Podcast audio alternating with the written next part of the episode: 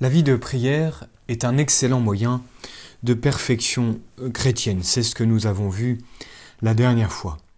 Voyons donc maintenant comment transformer toutes nos actions en prière, afin que toutes nos journées puissent être occasion de se perfectionner, que la moindre petite action quotidienne puisse être un moteur pour notre ciel.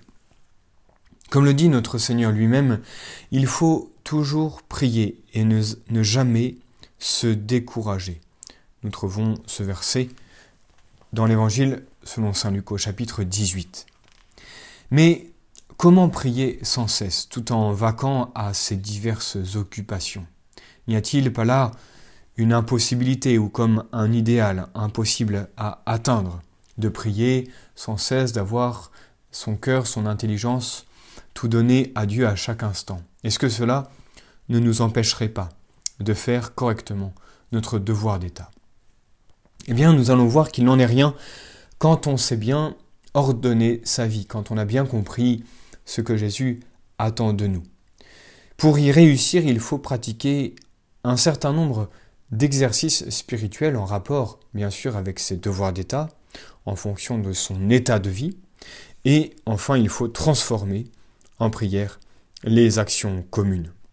Tout d'abord, voyons les différents exercices de piété que tout chrétien digne de ce nom doit pratiquer euh, tout au long de sa vie.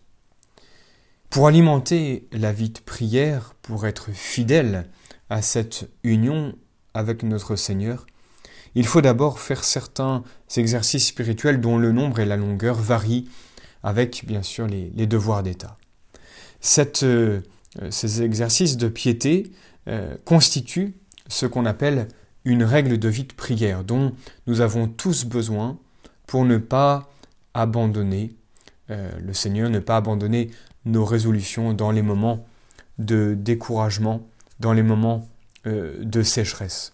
En effet, rappelons-nous que ce n'est pas nous qui tenons la règle, c'est bien la règle qui nous tient et qui nous permet d'avancer euh, contre vents et marées, et cela par la grâce de Dieu, cette grâce de la fidélité.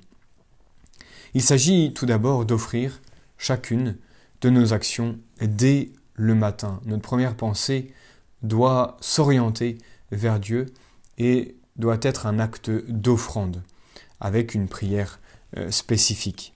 Il en va de même le soir avec, avec cette action de grâce l'offrande bien sûr de la nuit et l'examen de conscience si nécessaire pour nous aider à tenir nos résolutions euh, jour après jour afin euh, de mieux faire euh, demain, mieux faire demain par rapport à aujourd'hui. Durant la journée, nous devons prendre l'habitude de penser souvent à Dieu, toujours présent, puisque omniprésent. Il nous regarde en veillant sur nous, et combien de fois nous l'oublions. Pour cela, nous avons la chance d'avoir la récitation du chapelet euh, que nous pouvons euh, répartir tout au long de notre journée ou réciter euh, lors d'un moment bien précis, seul ou en famille. Il y a bien sûr la visite au Saint-Sacrement, ce tête-à-tête avec notre Seigneur de quelques minutes que nous venons saluer dans, dans nos églises. Il y a l'Angélus, le Bénicité, les grâces, la lecture de la Bible et bien sûr la lecture des écrits euh, de saints qui nous permettent de garder un contact réel avec notre Seigneur. Ajoutons évidemment l'assistance à la messe quotidienne ou plusieurs fois par semaine si cela nous est possible, qui est une pratique, nous l'avons vu, qui est à la source de notre perfectionnement, puisque la messe nous met en contact direct avec le sacrifice du Christ, source de notre salut, et nous met bien sûr en, contact avec le précieux corps de notre Seigneur lors de, de la Sainte Communion. Il faut ajouter dans cette règle de vie de prière notre confession très régulière, cela dépend un petit peu de nos habitudes, euh, cette confession qui nous permettra aussi d'augmenter la grâce en nous, ou de la retrouver si nous l'avions perdue le péché mortel, Et cette confession nous permet aussi de recevoir les forces si nécessaires pour combattre notre péché dominant. N'oublions pas aussi de savoir quitter notre quotidien quelquefois pour partir en retraite afin de prendre de la hauteur et de revenir ensuite comme oxygéné, plein de Dieu, plein de force pour continuer cette ascension vers le ciel au milieu de notre quotidien. Tel est l'ensemble des exercices spirituels. Nous pourrions en rajouter d'autres, mais chacun, encore une fois, selon son état de vie. Et euh, tout cela nous empêchera de perdre de vue pendant un temps notable la présence de Dieu. Ces exercices nous permettent de reprendre conscience, reprendre contact avec euh, notre Seigneur tout au long de la journée. Mais que faire pour combler le vide, disons, ce vide entre, ces, divers exercices de la journée? Et donc, comment faire pour transformer en prière toutes nos actions? En effet, notre intelligence, notre pensée ne peut pas être en permanence, euh, disons, ne peut pas penser à Dieu en permanence. Euh, alors est-ce que ces actions euh, sont, perdues? Saint Augustin et Saint Thomas nous donnent quelques grands principes. Le premier nous dit de faire de notre vie, de nos actions, de nos repas, de notre travail, de notre sommeil même, un hymne de louange à la gloire de Dieu. Et cela nécessite bien sûr cette offrande euh, matinale.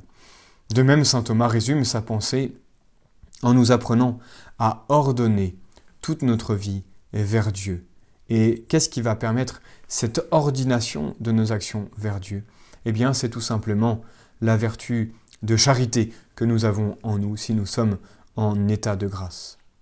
Le moyen pratique pour faire ainsi toutes nos actions, c'est de les offrir, avant de les commencer, de les offrir à la Sainte Trinité en union avec Jésus, vivant en nous et selon ses intentions. N'oublions pas de savoir regarder, contempler notre Seigneur présent en notre âme par la présence de la grâce. Et ainsi, nos actions que nous allons faire dans la seconde qui suit sont toutes ordonnées à Dieu, ordonnées à notre perfection. Nous comprenons combien il faut être soigneux au commencement donc de nos actions afin de renoncer à tous nos sentiments, à tous nos désirs trop personnels, pour entrer, comme le dit Saint Paul, dans les sentiments et les intentions de Jésus-Christ, comme il le dit aux Philippiens, euh, chapitre 2. Quand les actions sont longues, il est utile de renouveler cette offrande par un regard affectueux sur son crucifix, sur son chapelet, vers le clocher d'une église, vers un calvaire, ou mieux encore, nous devons orienter notre regard sur Jésus vivant en nous, et de laisser aller son âme en de fréquentes oraisons jaculatoires qui élèveront notre cœur vers Dieu, un peu comme des petits éclairs euh, vers le ciel qui entretiennent, alimentent, fortifient ce lien très filial avec euh, notre Père du ciel. Ainsi, nos actions, même les plus petites, même les plus communes, seront une prière, une ascension de l'âme vers Dieu, et nous réaliserons enfin le désir que Jésus a exprimé de toujours prier sans jamais se décourager. Bien sûr, cette habitude de l'action faite en union avec Jésus nous aidera beaucoup à mieux les faire. En conclusion, eh bien, retenons ces quatre moyens intérieurs de perfection euh, qui tous tendent à la fois à glorifier Dieu et à perfectionner notre âme. Le désir de la perfection, c'est en effet un premier élan vers Dieu, un premier pas vers la sainteté. La connaissance de Dieu, c'est Dieu qu'on attire en nous et, qui nous aide à nous donner à lui par l'amour. La connaissance de soi nous montre mieux le besoin que nous avons de Dieu et stimule notre désir de le recevoir pour combler le vide qui est en nous. La conformité à sa volonté nous transforme en lui et nous venons de le voir, la prière nous élève à lui en même temps qu'elle attire en nous ses perfections et, nous y fait participer pour nous rendre plus semblables à lui. Nous voyons que donc tout porte à Dieu parce que tout vient de lui. Nous verrons la prochaine fois comment les moyens extérieurs tendent justement au même but qu'est notre perfection.